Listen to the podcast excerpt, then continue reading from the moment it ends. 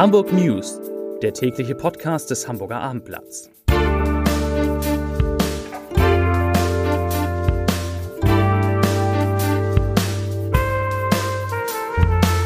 Hallo und herzlich willkommen. Mein Name ist Stefan Steinlein. In unserer kleinen Nachrichtensendung geht es heute um die Bilanz, die der Flughafen für den Reisemonat Juli zieht. Es geht um einen möglichen Tabubruch bei den Hamburger Grünen. Es geht um die wiederkehrende Frage, die sich so viele Hamburgerinnen und Hamburger stellen, nämlich kaufen oder mieten. Es geht um die Festnahme eines Dealers in Rahlstedt, einen Messerangriff in Barmbek. Es geht um Menschen mit besonderen Begabungen und einen Abgang beim FC St. Pauli. Doch zunächst schauen wir auf unsere Top 3, auf die drei meistgelesenen Artikel heute auf abendblatt.de. Auf 3 das Wacken-Festival kämpft sich aus dem Frust heraus. Auf 2 Wacken nach dem Matsch kommt der Staub. Und auf 1 Wacken Knochenbrüche und Wespenstiche im Schlamm. Also Wacken, Wacken und Wacken. Kommen wir zu den Nachrichten. Zum Start in die Hamburger Sommerferien gab es gleich mal eine Blockade mit teils dramatischen Auswirkungen. Mitglieder der Gruppierung Letzte Generation harrten am ersten Tag der Hamburger Schulferien stundenlang auf dem Hamburger Flughafen aus und blockierten den Betrieb. Obwohl mehrere Dutzend Starts und Landungen an dem Tag in Fuhlsbüttel gestrichen werden mussten, zieht der Flughafen jetzt eine positive Bilanz für den Monat Juli. Der Airport registrierte in den vier Wochen rund 1,42 Millionen Passagiere. Das ist die stärkste Nachfrage in einem Monat seit dem Oktober 2019. Das sagte Flughafensprecherin Janet Niemeyer dem Abendblatt. In dem Herbstferienmonat vor Corona-Ausbruch, also 2019, hatten mit 1,65 Millionen mehr Passagiere den Hamburger Flughafen genutzt. Gegenüber dem Juli des vergangenen Jahres sehen wir aktuell einen Anstieg der Passagierzahl um 16,4 Prozent, sagte Niemeyer, bezogen auf die Juli-Zahlen dieses Jahres. Die beliebtesten Ziele im Juli waren nach Angaben des Airports Mallorca, München, Frankfurt, London und Antalya. Unser nächstes Thema. Die globale Erwärmung, die Trockenheit und zuletzt die starken Niederschläge bedrohen die Landwirtschaft. Schädlinge und Pilzinfektionen haben künftig womöglich leichteres Spiel mit Getreide auf den Feldern. Zur Anpassung an diese Klimafolgen beitragen könnten sogenannte neue genomische Techniken, kurz NGT, in der Pflanzenzucht. Die EU-Kommission will die strengen Gentechnikregeln nun für NGT-Pflanzen lockern. Der dazu vorgelegte Vorschlag ist in der deutschen Politik allerdings umstritten insbesondere bei den Grünen.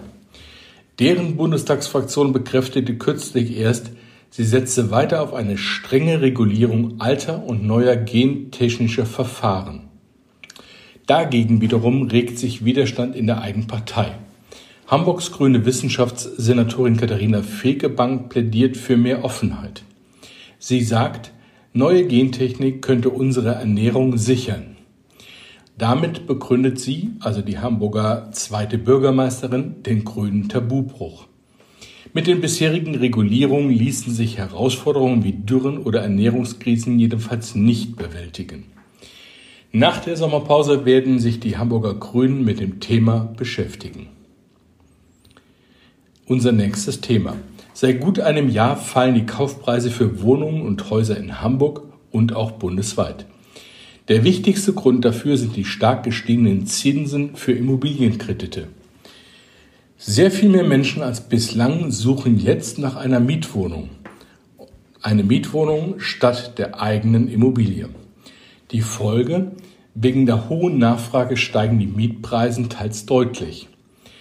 Das hat jetzt das Hamburger Weltwirtschaftsinstitut im Auftrag der Postbank für den Immobilienmarkt in der Stadt und im Umland untersucht. Die Studie kommt zu einem eindeutigen Ergebnis. Demnach ist Kaufen die weitaus teurere Alternative. Mehr noch. Die Belastungen für Durchschnittsverdiener sind aufgrund des starken Zinsanstiegs deutlich gewachsen. Das sagt Manuel Beermann, der bei der Postbank das Immobiliengeschäft verantwortet. 700 Gramm Kokain, 5 Kilo Marihuana, 8600 Euro sogenanntes Dealergeld und Schreckschusswaffen. Das haben Hamburger Ermittler bei Durchsuchung in Rahlstedt und in Horn entdeckt. Das teilte die Polizei heute mit. Sie nahm zwei Personen fest. Der 54 Jahre alte Mann soll mit Rauschgift gehandelt haben. Dem Anschein nach bekam er dabei Unterstützung von seinen Nachbarn. So durfte er offensichtlich den Keller einer 51 Jahre alten Nachbarin nutzen. Dort soll er Betäubungsmittel in nicht geringer Menge gelagert und für den Verkauf verpackt haben. Darüber hinaus soll ihm der 62 Jahre alte Ehemann der Frau zwei Gartenparzellen im Kleingartenverein Horner Marsch zur Verfügung gestellt haben, um dort Drogen zu bunkern, heißt es bei der Polizei. Wegen eines beinahe tödlichen Messerangriffs auf eine Frau in Barmbek Nord muss sich ab dem kommenden Dienstag ein 44 Jahre alter Mann vor dem Landgericht verantworten. Die Staatsanwaltschaft wirft ihm versuchten Totschlag vor. Der Ghanaer soll seine Ex-Partnerin im Januar vor den Augen des gemeinsamen sechs Jahre alten Sohnes angegriffen haben. Der Anklage zufolge passte er die 35-Jährige vor ihrer Wohnung ab, die sie in dem Moment mit dem Kind und ihrem neuen Lebensgefährten verlassen hatte. Der Angreifer stach mindestens siebenmal auf die Frau ein und verletzte sie lebensbedrohlich. Die Polizei nahm den Täter elf Tage später in Luxemburg fest. Das nächste Thema. Es ist eine besondere Begabung. Einige wenige Menschen haben die Fähigkeit, besonders gut Gesichter wiederzuerkennen. Das macht sie auch für die Polizei interessant, denn diese Super Recognizer, übersetzt so in etwa die Super Erkenner, sind in der Lage, selbst nach einer eher kurzen Begegnung Personen noch nach Jahren wiederzuerkennen, auch wenn diese sich stark verändert haben. Die Hamburger CDU möchte, dass die Polizei Menschen mit dieser Gabe künftig gezielt einsetzt. In einem Antrag fordern mehrere Bürgerschaftsabgeordnete den Einsatz von Super Recognizern bei der Hamburger Polizei.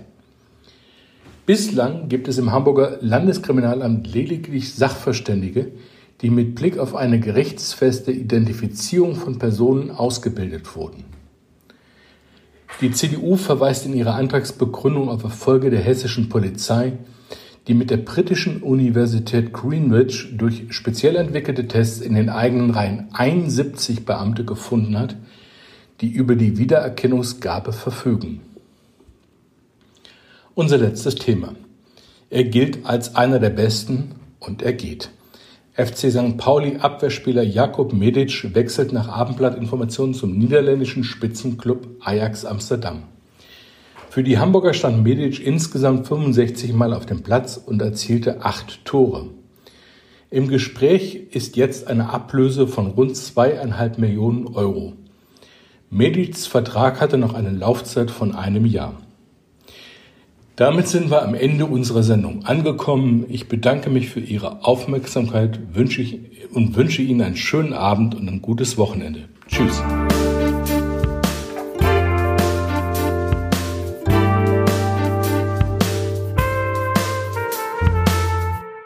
Weitere Podcasts vom Hamburger Abendblatt finden Sie auf abendblatt.de slash podcast.